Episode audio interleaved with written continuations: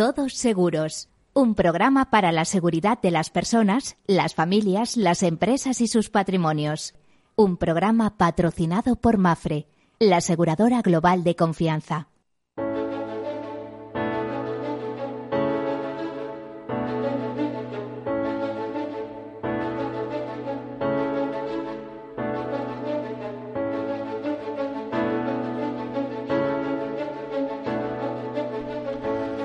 Hola, buen mediodía, buenos días. Eh, bueno, aunque pasamos ya el mediodía, cinco minutos, 12 y 5, 36 segundos en estos momentos. Eh, estamos en el programa de seguros. Vamos a situarnos en el programa en el que hablamos de seguros, seguridad, previsión, prevención. Ya saben que todo ello en clave de riesgos, en clave de riesgos personal, familiar, empresarial, institucional. ¿Por qué nos importan los riesgos? Porque sabemos que tenemos que gestionarlos, que hay una gestión de riesgos, risk management en el en el lenguaje de los expertos. Esa gestión de riesgos pasa primero por identificarlos, después por analizarlos, luego de alguna manera financiarlos y además mm, en ese análisis tenemos que saber qué hacemos con ellos. Si los contraemos personalmente eh, y, en, una fórmula que diríamos que es autoseguro o los transferimos al mercado, en cuyo caso la mejor manera es eh, el, invento eh, de los inventos es el seguro. Ya saben que en este mundo si hay algo seguro es que no hay nada seguro, pero tener certidumbre en incertidumbre, fíjense para lo que vale el seguro. Se lo venía explicando un taxista hace un momento que me preguntaba qué opina de los seguros y, y que le diera una versión abreviada. Y yo le decía, mira, por el pago, por un pago cierto, 400, 500 euros, tú estás cubriendo una serie de incidencias cuyo coste es incierto. ¿Eh? hasta la suma asegurada o hasta el capital asegurado por ese seguro. Digo, y esa tranquilidad no te la quita nadie. ¿eh? Puede haber muchas interpretaciones del seguro, pero es importante asegurar eh, con una buena compañía y sobre todo saber lo que uno está comprando. No todos los seguros son iguales y por eso no todos valen lo mismo. Y tampoco todos los seguros gestionan igual. Bueno, después de estas palabras, de esta breve presentación, comenzamos con las notas de actualidad y nuestra entrevista, que será muy interesante, ya verán. Pues esta misma mañana, UNESPA, la Asociación Empresarial del Seguro, presentaba los primeros, eh, las primeras estimaciones de cómo ha sido la evolución del seguro en el cuarto trimestre del año, pero claro, lógicamente ya es el acumulado de todo 2019. El sector factura, el sector asegurador factura en España 64.155 millones en el año pasado. Eh, si quieren, es un poquito menos que el, el, el año, el año anterior, 2018, pero muy en línea. ¿Eh? Eh, nos cuentan, eso sí, siempre destacan los, los mejores aspectos. Dice que, por ejemplo, los ingresos de no vida subieron un 3,39% interanual y el que y el ahorro gestionado por el negocio de vida aumentó un 3,30% y ronda ya los 194.700 millones, eh, para redondear, 195.000 millones de euros. Bueno, pues eh, dicen que estos ingresos de las aseguradoras por la venta de pólizas a cierre de 2019, lo que les decía, ascendieron a 64.155 millones de euros, un 0,42% menos que un año atrás. ¿eh? Conclusión que eh, o les concluyo, en un año donde la economía sigue creciendo de forma importante, que haya un retroceso en la facturación o digamos en las primas encajadas de seguros, pues no es tan buena noticia. Y no es tan buena noticia porque si la economía crece, el seguro crece. Y que haya un retroceso en primas, pues quiere decir que hay mucha competencia y hay ajustes o que simplemente eh, la gente deja de adquirir seguros.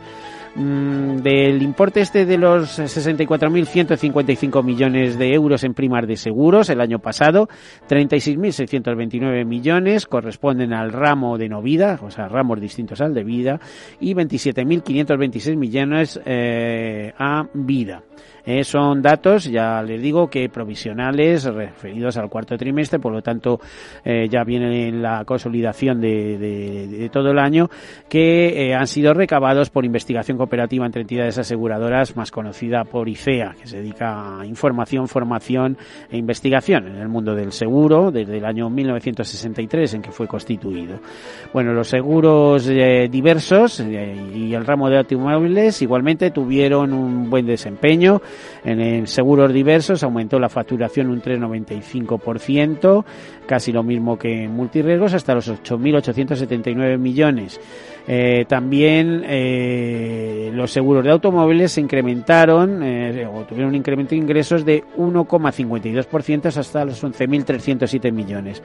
Pero un año más el problema está en los seguros de vida que no terminan de arrancar con la pujanza. También es verdad que hay pocos incentivos fiscales para contratar seguros de vida, o mejor dicho, ninguno, excepto en los seguros de ahorro, en, en los de rentas, en determinados casos y en los seguros de ahorro cuando estamos hablando de planes de previsión asegurados que eh, aquello que se que se ahorra en esas eh, es deducible eh, de, del IRPF de la cuota que salga de IRPF bueno pues en vida le decía él hubo un descenso del 5,06% sin embargo en, en cuanto a venta de seguros en cuanto a primas encajadas en pero el ahorro gestionado eh, y se incrementó ¿eh? y alcanzó pues lo que les decía antes los 194.700 millones de euros 195.000 si quieren para redondear ese importe supone un incremento interanual del 3,30%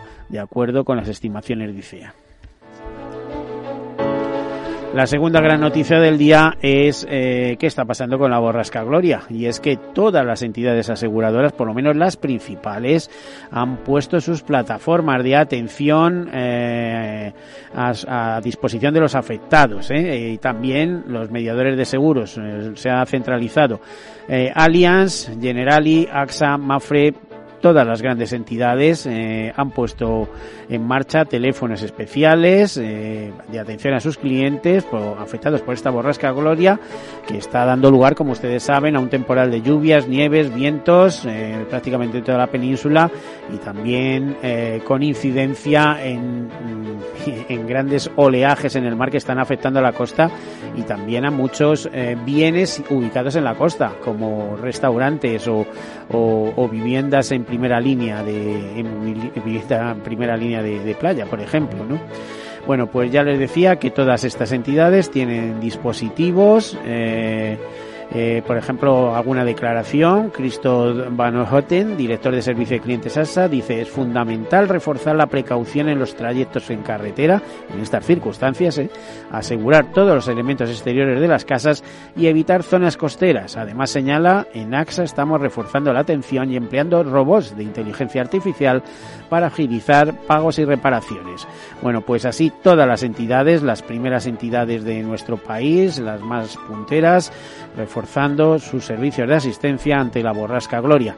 Un buen servicio que hace que el seguro esté más presente y nos demos cuenta del calado, de la incidencia que tiene en, la sociedad y, eh, de los servicios que puede prestar. Y si me permiten la palabra, lo importante que es el seguro para la resiliencia de la sociedad, es decir, para la capacidad de, mm, de reconstruirse tras la adversidad, tras el siniestro. El seguro, eh, con, su, con su conocimiento, sus peritos, sus tarificaciones, con, con las indemnizaciones o simplemente con eh, esas indemnizaciones acompañadas de consejos para poder eh, volver a una situación anterior, para volver a reconstruir pues todos aquellos bienes dañados, etcétera, pues desempeña un importante papel en la sociedad. Y una noticia más, la última, eh, nos dice Mutua Madrileña que un 44% de los nuevos seguros de auto ya se realizan online. El año pasado, concretamente, 150.838 clientes suscribieron sus nuevas pólizas de auto a través de canales digitales. Eso supone un 14,6% más que en 2018. La web y la app continúan ganando peso como vías principales de contratación. Por cierto, también nos comentan que en seguros de vida, en 2019, se contrataron un 11,1% más en pólizas a través de canales digitales, 1707 quizá, porque contratar seguros de vida a través de canales digitales es más delicado, eh, porque hay pólizas de vida bastante complejas. ¿eh? Si es solo de riesgo, vale, pero si es riesgo más ahorro, ya la cosa se complica. Eh, teniendo en cuenta los tres ramos, autogar y vida, el crecimiento de clientes que contrataron sus nuevas pólizas online fue del 14,3% hasta los 171.518 nuevas pólizas en total. Y con esta última nota terminamos y abrimos el turno de nuestra entrevista hoy para hablar de salud, riesgos laborales, seguridad, todas estas cosas y lo hacemos con un experto, con un experto como es el doctor profesor don Rafael Ruiz de Calatrava, secretario general del Consejo General de Relaciones Industriales y licenciados en Ciencias del Trabajo. Don Rafael, buenos días, bienvenido, buenas mediodía. Buenos días, Miguel. Bueno, bienvenido. Eh, vamos a ver, mm, usted es un directivo de una mutua de accidentes de trabajo. Sí. Es así. Entre otras cosas. Entre otras cosas. Bueno, yo mm, he leído su currículum y no me atrevo ni a comentarlo. Ya le digo que es doctor, pero eh, creo que tiene hasta... Mm, a ver, cómo eh, está condecorado por el gobierno francés, ¿no? Sí. O sea, es caballero de la Legión de Honor. No, de la Legión de Honor no. Tengo la máxima condecoración que otorgan de la Protección Civil y luego la Medalla Honor y la Medalla de la Ciudadanía y el Desempeño, sí. Bueno, por eso digo que es que eh, cualquier persona que se siente a su lado, bueno, ya sé que es una persona humilde, pero vamos, eh, siente complejo porque es una de las personas más conocidas y reconocidas de ámbito internacional. Quizá eh, una de las cosas más importantes y que todo el mundo le reconoce es la puesta en marcha en su momento de los famosos premios Prever bajo una premisa, ¿no? Sí. ¿Cuál era la premisa de puesta en marcha de Prever? Mejor es prever lo no llegado que disputar sobre lo pasado que es un dicho castellano antiguo en el que se hace se hace referencia al tema de bueno de la importancia que tiene prevenir, antes de curar. Pues pues muy acertado. ¿Desde cuándo los premios Prever? Pues nacieron en 1998. Esta es la 21 edición que se va a hacer ininterrumpida de los premios Prever, que bueno, nacen pues de una manera un poco casual en colaboración, porque eran unos premios internos que teníamos nosotros dentro de nuestro consejo para los expertos. Dentro del Consejo General de Relaciones, Industriales. Mm. Pero, mm, bueno, los directores de trabajo de aquella época, de las autonomías y el, Instituto Nacional, pues decidieron que querían, bueno, nos pidieron que los abriésemos a la sociedad y que los pusiéramos también a disposición de, del mundo. Entonces lo que ocurrió fue que llegamos a un acuerdo con ellos, se va haciendo itinerante cada año en una comunidad autónoma, siempre está la presencia del Instituto Nacional de Seguridad y, Higiene en el Trabajo, ahora Instituto Nacional de Seguridad y Salud en el Trabajo, y las direcciones de trabajo de las comunidades autónomas y los institutos regionales. Le iba a decir, no solamente tiene el apoyo del Ministerio de Trabajo, sino de organismos internacionales, ¿no? De la Unión Europea. de la agencia y de, bueno, de la Agencia Europea y de la Asociación Internacional de la Seguridad Social. Y luego, aparte del éxito alcanzado por estos premios, también la proyección internacional, porque hay una rama internacional y en América Latina, por ejemplo, son muy valorados. Sí, y también en Europa, pero... Pues trabajamos muy de la mano con la Asociación Latinoamericana de Salud Ocupacional, que aunque se llama latinoamericana, realmente coge, empezó desde México hacia abajo, pero ahora ya coge Estados Unidos y Canadá que están integrados. Bueno, pues poquito a poco. ¿Qué, ¿Cuál es el panorama que tenemos de riesgos laborales en nuestro país ahora mismo? Bueno, ¿Eh? Yo, eh, hágame un diagnóstico. Me, vas a permitir que sea, que sea optimista. en estos tiempos en que todo el mundo anda con pesimismo. Bueno, ojo, vamos a ver. Eh, por, por experiencia, ya son muchos años en radio y muchos más en el mundo del seguro y la seguridad eh, por experiencia. Lo que sí sé es que cuando hay mucho contrato temporal, hmm. la seguridad en, en, los puestos de trabajo disminuye porque no a lo mejor muchas veces no va acompañada de toda la formación que tiene que llevar. Sí, eso, es cierto. sí, pues como sé que es cierto, por eso quería que me lo explicara. Pero mm, eh, si hacemos un diagnóstico global de lo que es la evolución de la seguridad y salud en el trabajo, yo que llevo en esto trabajando muchísimos años, me parece que empecé a trabajar en lo que se llamaba seguridad y higiene en el trabajo por el año 74-75. yo, yo, yo empecé a trabajar en el mundo del seguro en el año 71, ¿eh? Pero así, a fuego. Pues ya, pues más o menos de la misma quinta. Eh, si comparamos todo este tiempo que ha ido pasando, España ha tenido un salto exponencial hacia la seguridad y la salud envidiable. Somos uno de los países más potentes de Europa. Sí, en, esa materia. Lo que pasa que es que los españoles tenemos un, un problema, que es que somos bastante, bastante destructivos, por decirlo de alguna manera, y no, valoramos realmente las cosas que tenemos. No nos creemos lo que somos capaces de hacer. Por ejemplo, tener un metro estupendo en Madrid, que probablemente sea uno de los mejores del mundo, o alguna pues cosa de estas. Pero no lo valoramos, no, no, lo ponemos en valor. Yo, por ejemplo, mira, eh, hace poco estaba en, Medellín y habían hecho unos túneles para comunicar el aeropuerto con la ciudad y tal, que ahorra un montón de tiempo. Bueno, la valoración social de esa obra es impresionante. La valoración social del metro en Medellín es impresionante. Tú no ves un graffiti, no ves un papel. La gente lo misma lo cuida. Y no tiene nada que, que no tiene comparación con el metro de Madrid. Tú hablas del metro de Madrid, bueno, y ellos te lo valoran. Tú lo hablas aquí en Madrid, bueno, te tiran piedras, ¿no? Quiero decir que ese aspecto negativo que tenemos los españoles hace que que lo pierdas cuando sales por ahí y e-, viajas. Ese, pesimismo, ¿no? Sí, ese pesimismo. Pero vamos, eso lo tienes que ver, por ejemplo, voy a decir, digo, yo no sé en Europa cuál puede, a lo mejor el, de Atenas, que es un poco moderno y tal, pero desde luego París, Londres o, Roma, nada, vamos. Pero nosotros estamos a los mismos niveles que esos países. O sea, es que cuando... No, no, si nos cuando referimos a transporte público, yo creo que estamos bastante mejor. No, bueno, bastante mejor, pero en seguridad y salud laboral también.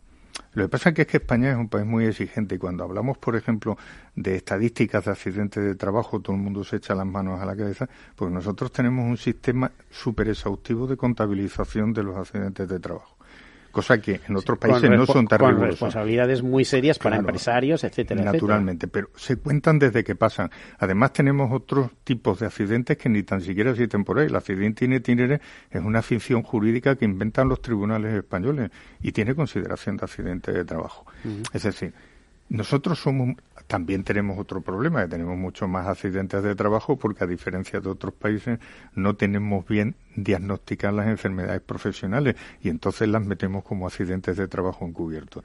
¿eh? Mm. Pero con todos los, con todas las, grandezas que tiene nuestro, nuestro sistema y nuestra deficiencia, yo creo que somos un país de primer nivel europeo y a nivel y a nivel mundial de los primeros países. O sea, yo voy constantemente a Latinoamérica y a los profesionales españoles de nuestro ramo se nos valora muchísimo y se valora muchísimo los conocimientos que tiene nuestra universidad y nuestra y nuestras sociedades para aportarle cosas a ellos. Por lo tanto, yo cuando dicen cómo está la seguridad y salud, yo digo bien. ¿Por qué? Porque estas cosas no las puedes mirar en ratios cortos. Es decir, bueno, del año pasado esta ha subido la accidentalidad laboral, sí. Pero si haces la proyección desde, por ejemplo, desde 2000 mm, hasta ahora, ves que la proyección es descendente. Tiene repuntes puntuales, que yo sé que son puntuales, porque en todos los movimientos de avance hay movimientos de, de reducción y de atrás. Haces el paso adelante, paso atrás. Y ese paso, lo importante es dar dos pasos para adelante o tres pasos para adelante y uno para atrás, para que siempre la tendencia sea hacia abajo. Me pasa que es que muchas veces nos gusta mucho mortificarnos a, a los españoles. Yo, y soy muy optimista. A ver, si eh, un joven está buscando a ver por qué materia se orienta, recomendaría que una vez terminada a lo mejor con su carrera de cualquier tipo se hiciera un máster en, en, prevención de riesgos laborales, ¿eh? yo, se lo, yo se lo recomiendo muchísimo. ¿Va a tener salida? Tiene salida. Hoy en día es un yacimiento de trabajo, pero no solamente es un yacimiento de trabajo. Pero aquí y en otros mercados. No, no, aquí en otros mercados. Además, ahora te contaré un tema que estamos haciendo que ya lo tenemos prácticamente hecho, que es la desde el, no desde el Consejo este, que está integrado dentro del otro Consejo, que es una entidad mayor, que es el Consejo General de Profesionales para la Seguridad y Salud en el Trabajo, nos estamos certificando en la norma ISO 17024 para certificar profesionales y darle una certificación ISO de desempeño profesional. Y eso es un valor añadido para cualquier profesional impresionante, porque con esa norma, con esa norma nos podemos ir a cualquier sitio del mundo a trabajar. Eh, a ver, otra de las cosas, ya sabes que las mutuas, eh, bueno, casi te voy a hacer la pregunta, pero la vamos a dejar ahí y luego me la vas a contestar. ya sabes que las mutuas de accidente de trabajo antes, en tiempos, eh, llevaban en sí mismos también servicios de prevención añadidos y llegó un momento, un real decreto que pues hizo separarlos, desvincularlos totalmente. de ese tema nos gustaría que nos hablaras. me parece que ya no prácticamente no tenemos tiempo. Mm, casi vamos hacer eh, esa pausa para, para comunicar algunos, algunos mensajes publicitarios. Y enseguida volvemos. Hasta ahora.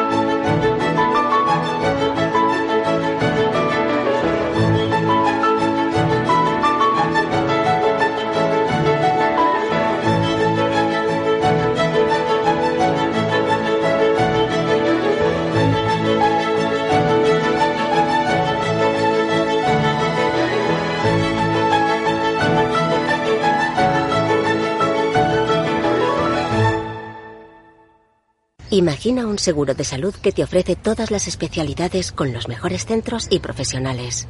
Imagina que puedes ver a tu médico y hablar con él cuando quieras. Deja de imaginar y contrata tu seguro de salud Medifiac. Con una nueva app móvil de videoconsultas médicas. Infórmate sobre Medifiac con tu mediador o en fiac.es. Fiac Seguros. Descomplícate. Hijos de rock and roll, jóvenes que no es que aparquen de oído, aparcan a golpe de batería. Por fin tienes el seguro de coche Mafre con muchas ventajas para tu familia. Y además te beneficias de la bonificación del seguro de tus padres y un ahorro de hasta un 40%. Consulta condiciones en mafre.es. Tu familia necesita un seguro de coche de verdad. Mi jubilación, el fondo para el máster de mis hijos, la hipoteca de la casa, vender o no vender el apartamento de la sierra, las acciones, el máster, la jubilación, el apartamento, las acciones, la jubilación, el máster, la hipoteca. Cariño, ¿estás bien? ¿Quieres que coja el coche yo? ¿Necesitas ayuda para el asesoramiento de tu patrimonio y tus finanzas? AXA Exclusive te ofrece asesoramiento patrimonial y financiero personalizado. Entra en axa.es barra exclusive e infórmate. AXA Exclusive, reinventando el asesoramiento patrimonial y financiero. Renta 4 Banco, el primer banco español especializado en inversión. Sí somos un banco como muchos, pero no nos parecemos a ninguno. ¿Por qué? La especialización. Tenemos soluciones que se ajustan a cualquier perfil y necesidad.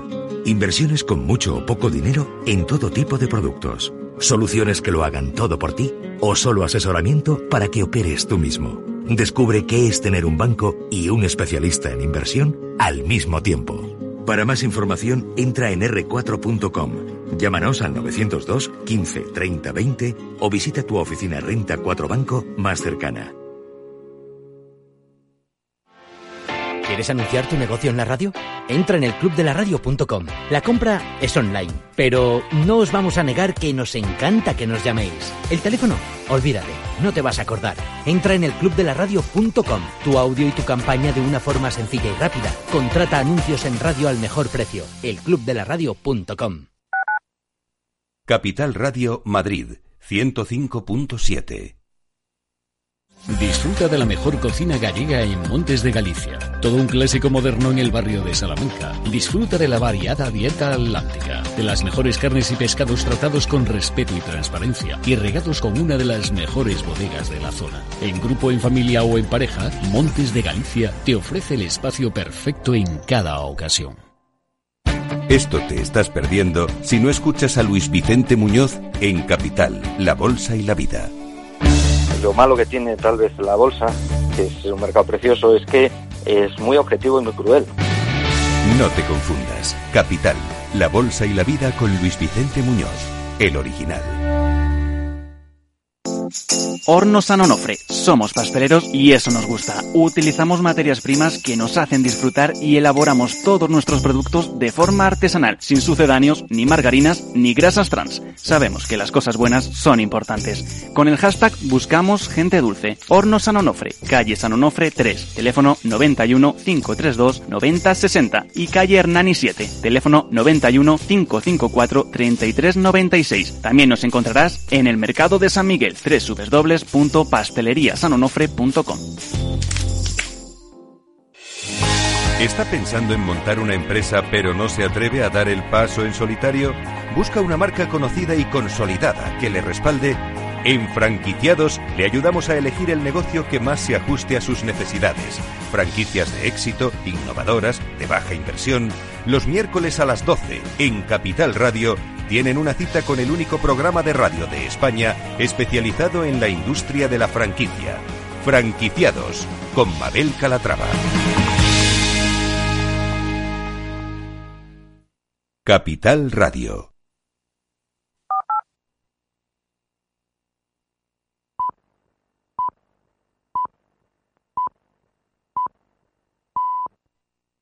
Todos Seguros, un programa patrocinado por Mafre, la aseguradora global de confianza.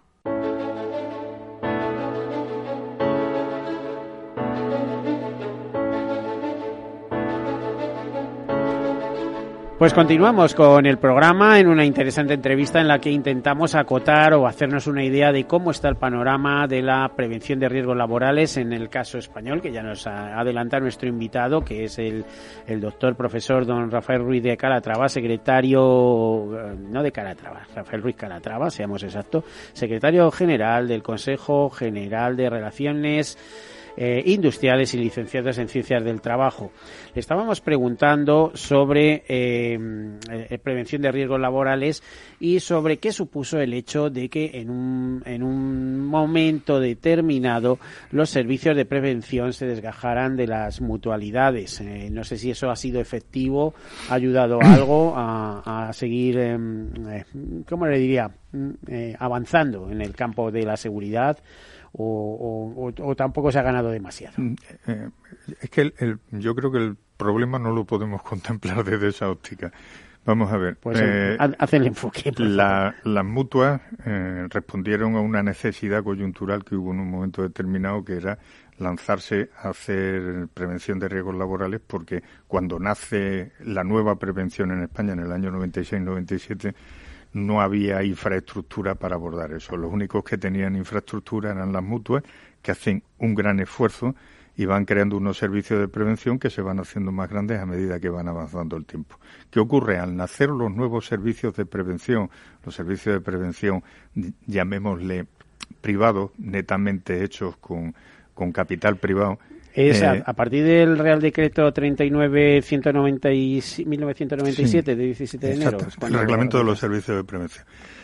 Lo que ocurre es que se crea un conflicto de libre competencia en el mercado y es el propio Tribunal de la Libre Competencia el que dice que las mutuas están jugando en el mercado con, mejores condiciones, los servicios de prevención de las mutuas, mm. no las mutuas, mm. están jugando con ventaja en entonces. Y entonces lo que se hace es que se desgajan esos servicios de las mutuas, las mutuas se quedan con su trabajo habitual, que es el reparador para el accidente de trabajo y la enfermedad profesional.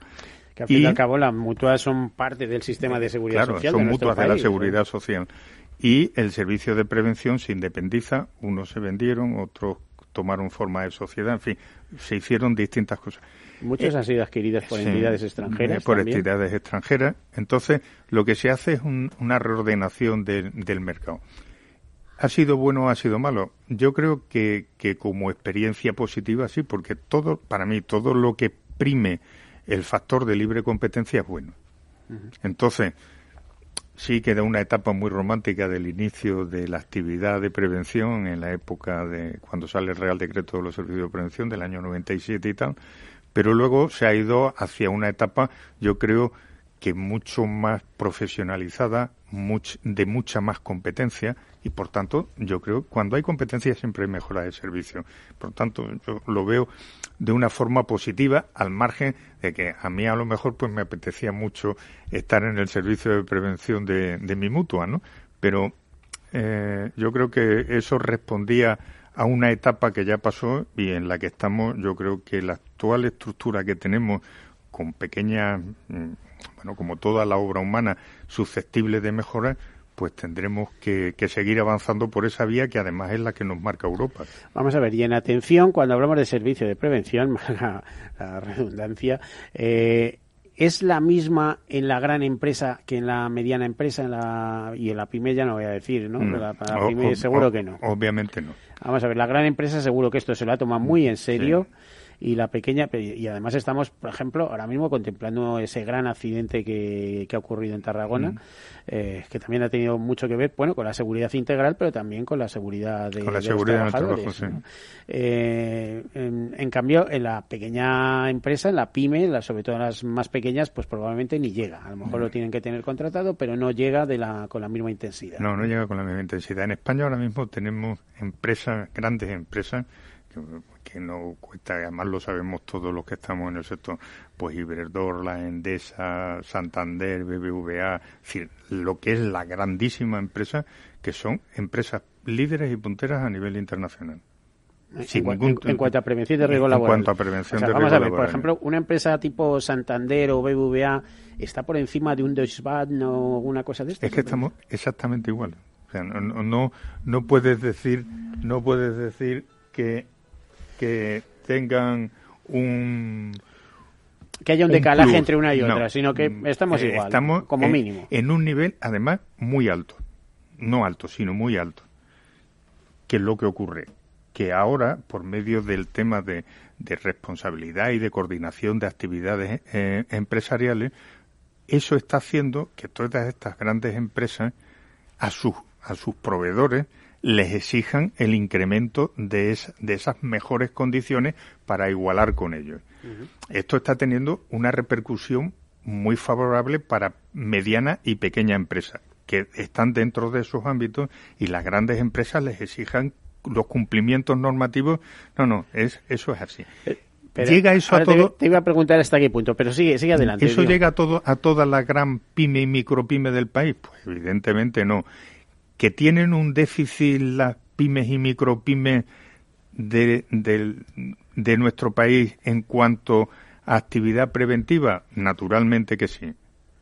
Pero todo eso también tenemos que tener en cuenta que los institutos regionales, la inspección de trabajo, están trabajando muy activamente en este tema. Se está invirtiendo mucho dinero en hacer, este, en hacer que eso se vaya equilibrando poco a poco. Pero evidentemente entre la gran empresa y la micropyme hay un salto estratosférico. También iba a decirte que, o, opino, que la seguridad tiene un precio, ¿eh? por supuesto, y decía, se lo están exigiendo a todos los proveedores. Pero estoy pensando, y no voy a dar nombres, pero hay eh, algunas multinacionales, por ejemplo, pues de ropa, de vestimenta, que ya sabes que producen fuera de España. ¿Tú hmm. crees que esas exigencias se trasladan a, esos mercados? O sea, es decir, eh, si tienes un proveedor en Bangladesh, otro en Vietnam, otro en Indonesia o en China, eh, las exigencias en prevención de riesgos laborales eh, tienen que estar presentes en los contratos que se hacen. naturalmente. ¿Y están con la misma intensidad? No. Vamos a ver. Si lo comparas con estándares europeos, seguro que no. Pero si lo comparas con los estándares de Bangladesh, de Birmania o de eso, seguro que sí.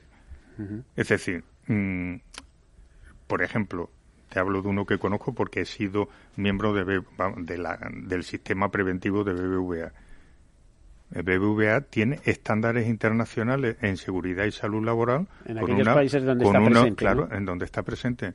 Y muchas veces, pues, eh, la propia gente del país recibe beneficios, tomando esto como beneficio social, beneficios sociales que el resto de empresas de su país no tienen, pero que a ellos le llegan porque están homogeneizados los procedimientos para España, para México, para Colombia, para, no sé, para Estados Unidos. Es decir, nos estamos enterando de cosas interesantes, como ya ven, eh, de todo lo que es en materia de, de, salud, de riesgos laborales, de salud en el trabajo, de, prevención de riesgos.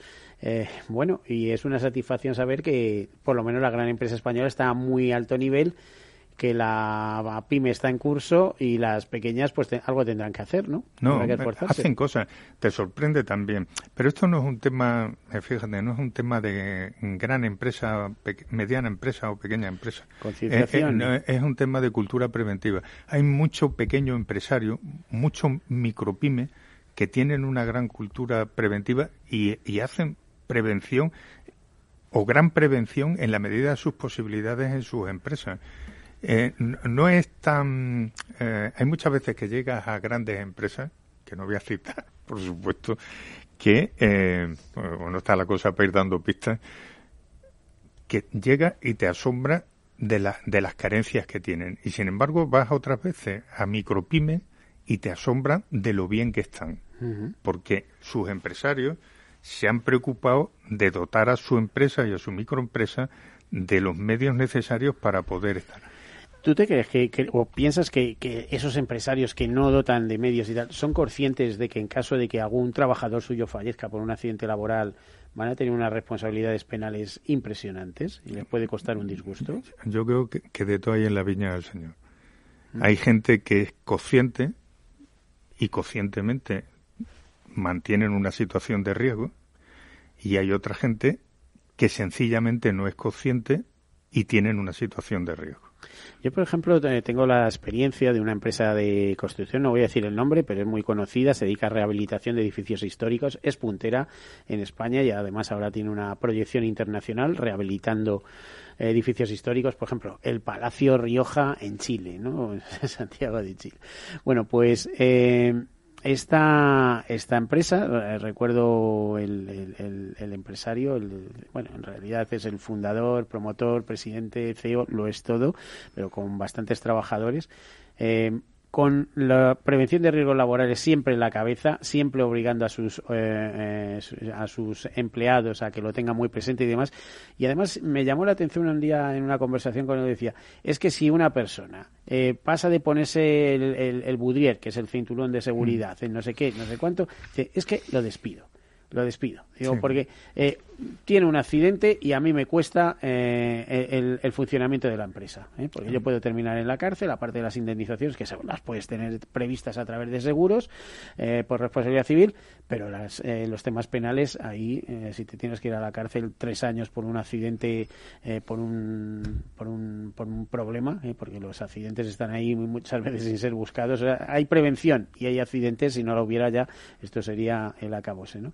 y, y, hablaba así de tasativos, es decir, eh, la seguridad ante todo. No, y además es que te voy a decir una cosa que dice que se pueden prever determinadas cosas mediante seguros, responsabilidades civiles y demás, pero el riesgo no es asegurable.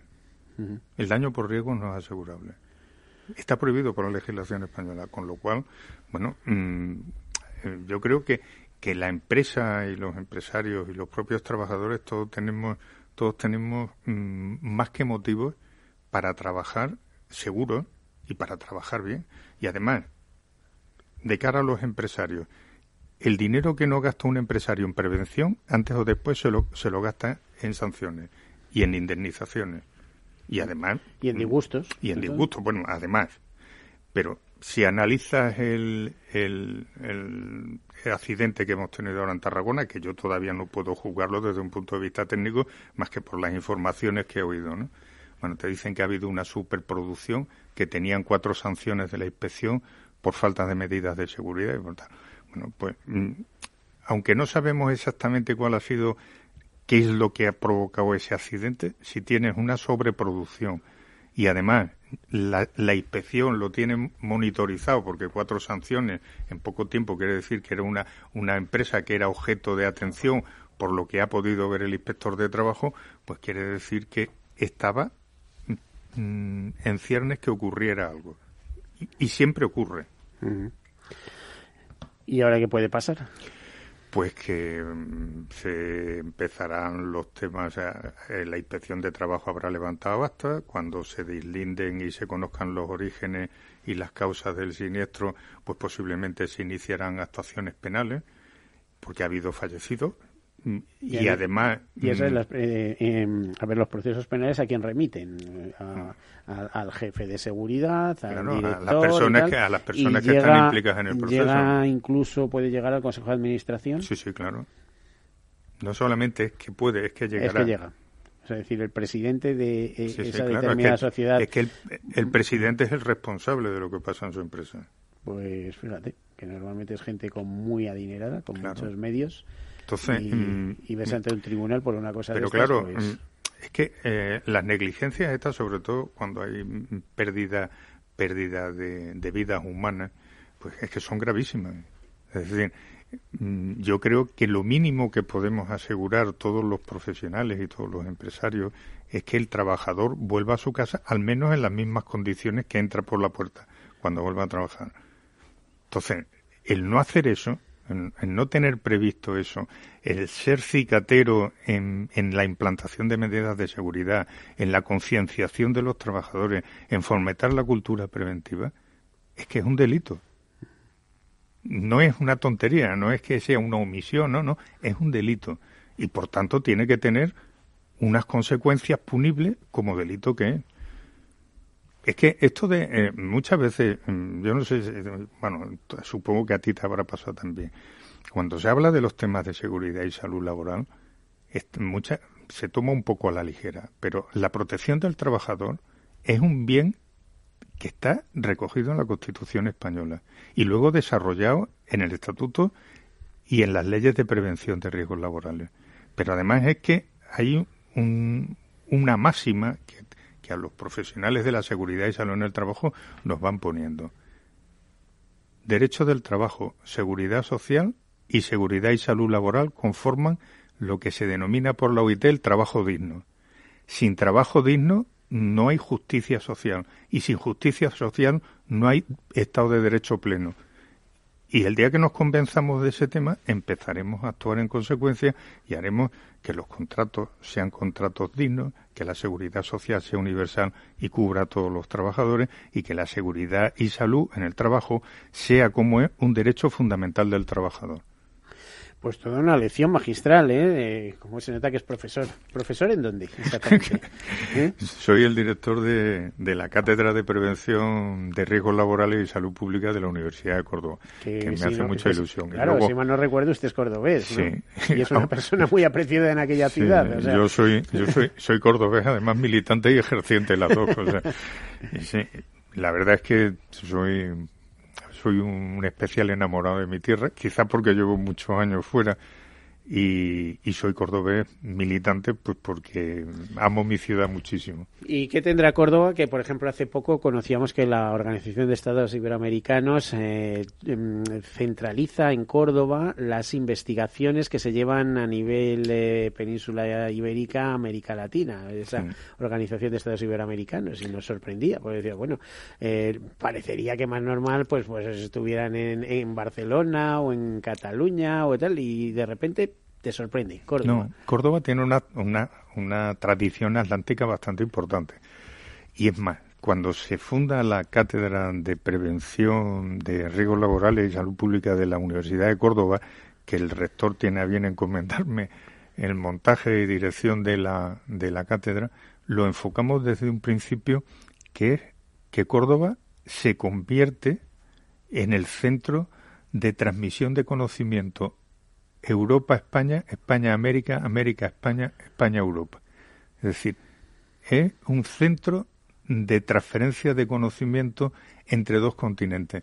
Y esa es la gran vocación. Eso yo creo que los españoles no tenemos que quitar muchas veces los complejos que, tenemos y, ser más transatlánticos, pisar la otra orilla del charco y también el continente europeo, porque muchas veces cuando vamos a Europa parece que es que vamos allí pidiendo un poco de perdón, ¿no? Y somos profesionales, los profesionales españoles de cualquier ramo hoy en día tienen el mismo nivel que los europeos y están más demandados que los europeos porque somos más generalistas que ellos y por tanto aportamos más, más capacidad de, desarrollo en los trabajos. Mm. Vamos a ver, cambio de gobierno, eh, nuevos ministerios, nuevos, etcétera. ¿Por dónde debe? Hay hay peticiones específicas desde desde el área de de prevención de riesgos laborales hacia el Ministerio de Trabajo? Es decir, ¿les hace falta eh, una actualización de marcos normativos, etcétera, etcétera? Tenemos que hacer una revisión en profundidad de la Ley de Prevención de Riesgos, que ya tiene 20 o 22 años. Eh, ¿Se ha hecho algo? ¿Hay algún avance al respecto? Sí, los profesionales estamos trabajando, estamos trabajando para modificar los temas. Lo que pasa es que llevamos últimamente un periodo, un periodo de tiempo bueno, que de todos es conocido, ¿no? Con inestabilidad en los gobiernos y tal. Bueno, ahora hay un nuevo gobierno, hay que dejar que empiecen a funcionar, que nombren los cargos que... Sabes que en la situación hay conflictos por todos lados. Bueno, sí, pero, pero hay que hay que coger las cosas con mesura. Yo no yo soy senequista y cordobés y por tanto me gusta analizar las cosas con cierto con cierta perspectiva. con cierta perspectiva y con cierta tranquilidad. Es decir, la ley Mm, no es que tengamos que cambiarla, es que lo que tenemos que hacer es sentarnos, ver cómo, qué es lo que tenemos, analizarlo con la situación actual, con los cambios tecnológicos que se están produciendo, hacer una lectura reposada y un análisis reposado, un trabajo concienzudo y entonces proponer los cambios que tenemos que hacer. O sea, a mí cambiar las normas por cambiarlas es una cosa que, que me parece una, una auténtica insensatez. Entonces, vamos a hacer un trabajo serio, se va a plantear. Nosotros, dentro de los consejos, tenemos profesionales que están específicamente trabajando en esos temas. Cuando tengamos pues el marco el marco laboral diseñado y tengamos todos los cargos puestos y empezaremos a trabajar con ellos y, y veremos exactamente cuál es el tema. Además, en España, mira, en, en, los temas de seguridad y salud laboral tenemos una cosa que es preciosa, que es la Comisión Nacional de Seguridad y Salud en el Trabajo, donde están, donde están representados el Estado Central, la Administración Autonómica, los sindicatos y la patronal. Y ahí es donde se cuece el germen de todo. Y es todo negociado y transaccionado. Con lo cual, lo que sale de ahí que es lo que luego se va, va, a pasar al Parlamento y se va a convertir en normas legales, o va a pasar al Instituto Nacional de Seguridad y Salud en el Trabajo y se van a convertir en normas técnicas, ya viene sancionado, estudiado, masticado y consensuado. Y cuando nos acostumbramos a, trabajar con el consenso, somos capaces de establecer normas que no serán las que más te gusta, pero sí es la norma mejor que puedes aplicar.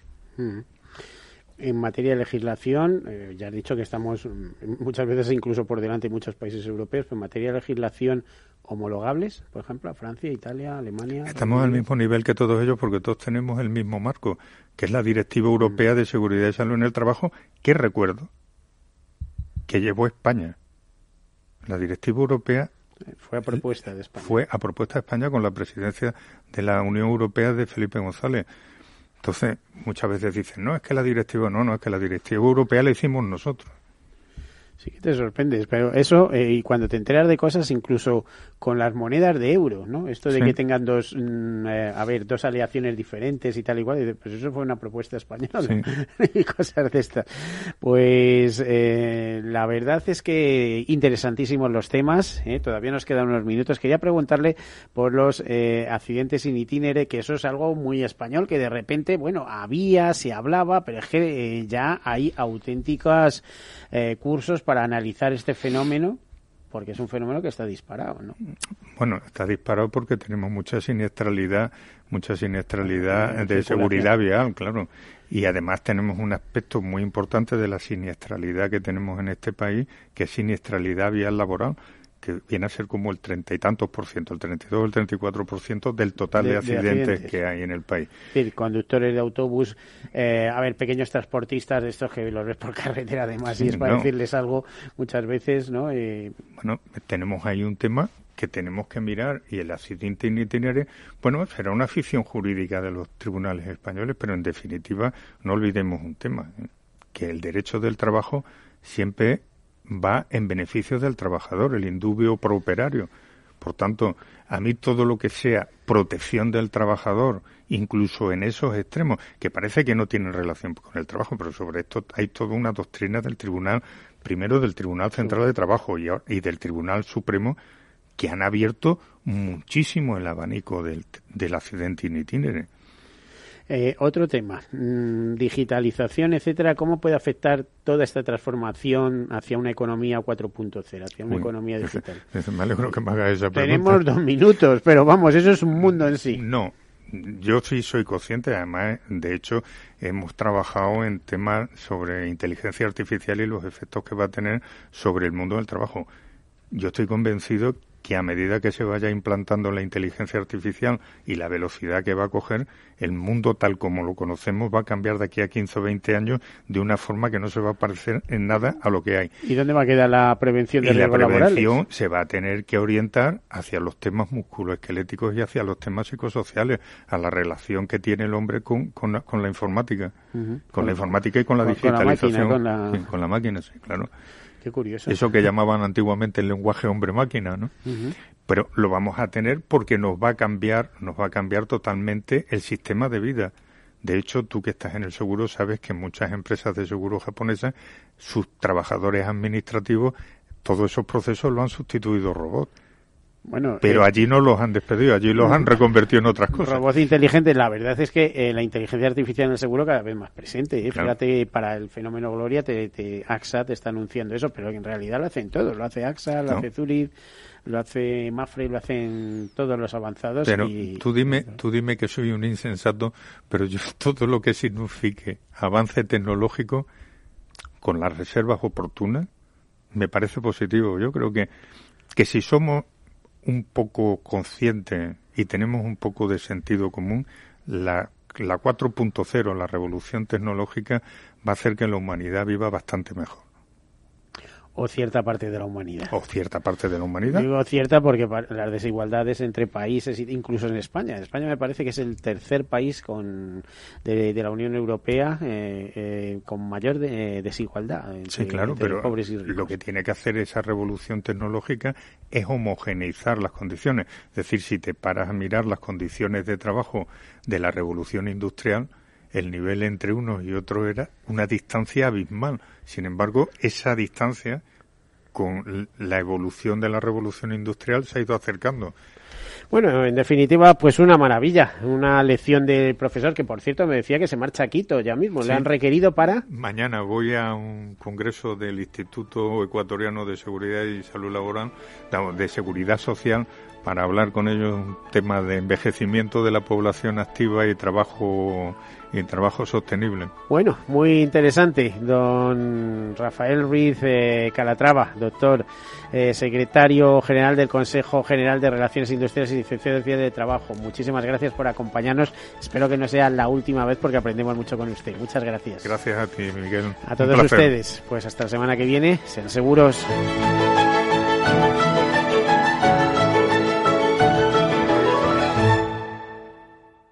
Todos seguros. Un programa patrocinado por Mafre, la aseguradora global de confianza. Padres vintage, nostálgicos que no se cansan de decir que ya no se hacen coches como los de antes. Por fin tienes el seguro de coche Mafre con muchas ventajas para tu familia. Y además cuentas con centros de servicio exclusivos y un ahorro de hasta un 40%. Consulta condiciones en mafre.es. Tu familia necesita un seguro de coche de verdad. ¿Qué opinas del chalet de la playa? ¿Que no es momento de vender? ¿Y qué fondo es mejor para el máster de Laurita y Juan? Ok, ¿y si me pasa algo, qué hacemos con la hipoteca? ¿Con quién hablas? ¿Me dejas dormir? Con nadie. Menos consultar con la almohada y más asesoramiento profesional. AXA Exclusive te ofrece asesoramiento patrimonial y financiero personalizado. Entra en axa.es barra exclusive e infórmate. AXA Exclusive, reinventando el asesoramiento patrimonial y financiero. No lo digo por presumir, ¿eh? pero es que yo siempre he sido muy psicólogo. A mí el olfato es que nunca me ha fallado. No sé, llama el instinto, o si quieres llama la intuición, pero nada más verle me dije, este paga, este paga seguro. Yo es que para estas cosas soy... En los negocios no hay intuiciones que valgan, solo hay bases de datos, experiencia y profesionalidad. En E-Informa tenemos toda la información que necesita para que pueda hacer un negocio seguro. Para más información, einforma.com. Tu radio en Madrid 105.7, Capital Radio. Memorízalo en tu coche. Disfruta de la mejor cocina gallega en Montes de Galicia. Todo un clásico moderno en el barrio de Salamanca. Disfruta de la variada dieta atlántica, de las mejores carnes y pescados tratados con respeto y transparencia y regados con una de las mejores bodegas de la zona. En grupo, en familia o en pareja, Montes de Galicia te ofrece el espacio perfecto en cada ocasión. Una tarde cualquiera en Mercado Abierto con Gerardo Ortega. Te lo digo yo, la bolsa americana está en subida libre en largo plazo. Mm, Vale, pues me parece muy bien. ¿Y qué? Y a la que el mercado hace un, ¿tú qué haces? Uy, uy, uy.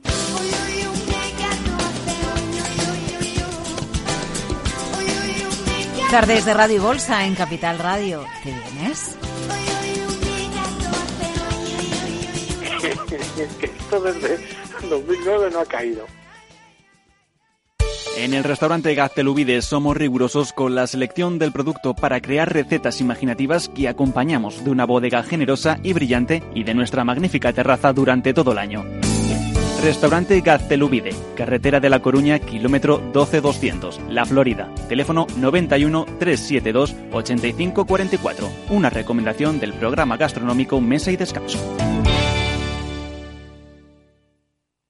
Esto te estás perdiendo si no escuchas a Luis Vicente Muñoz en Capital, La Bolsa y la Vida. Yo creo que Pedro está tan contento con lo que tiene ya de cinco ministros y su vicepresidencia que va a ser facilón. Ramón Tamames, catedrático de Estructura Económica. No te confundas. Capital, La Bolsa y la Vida con Luis Vicente Muñoz, el original.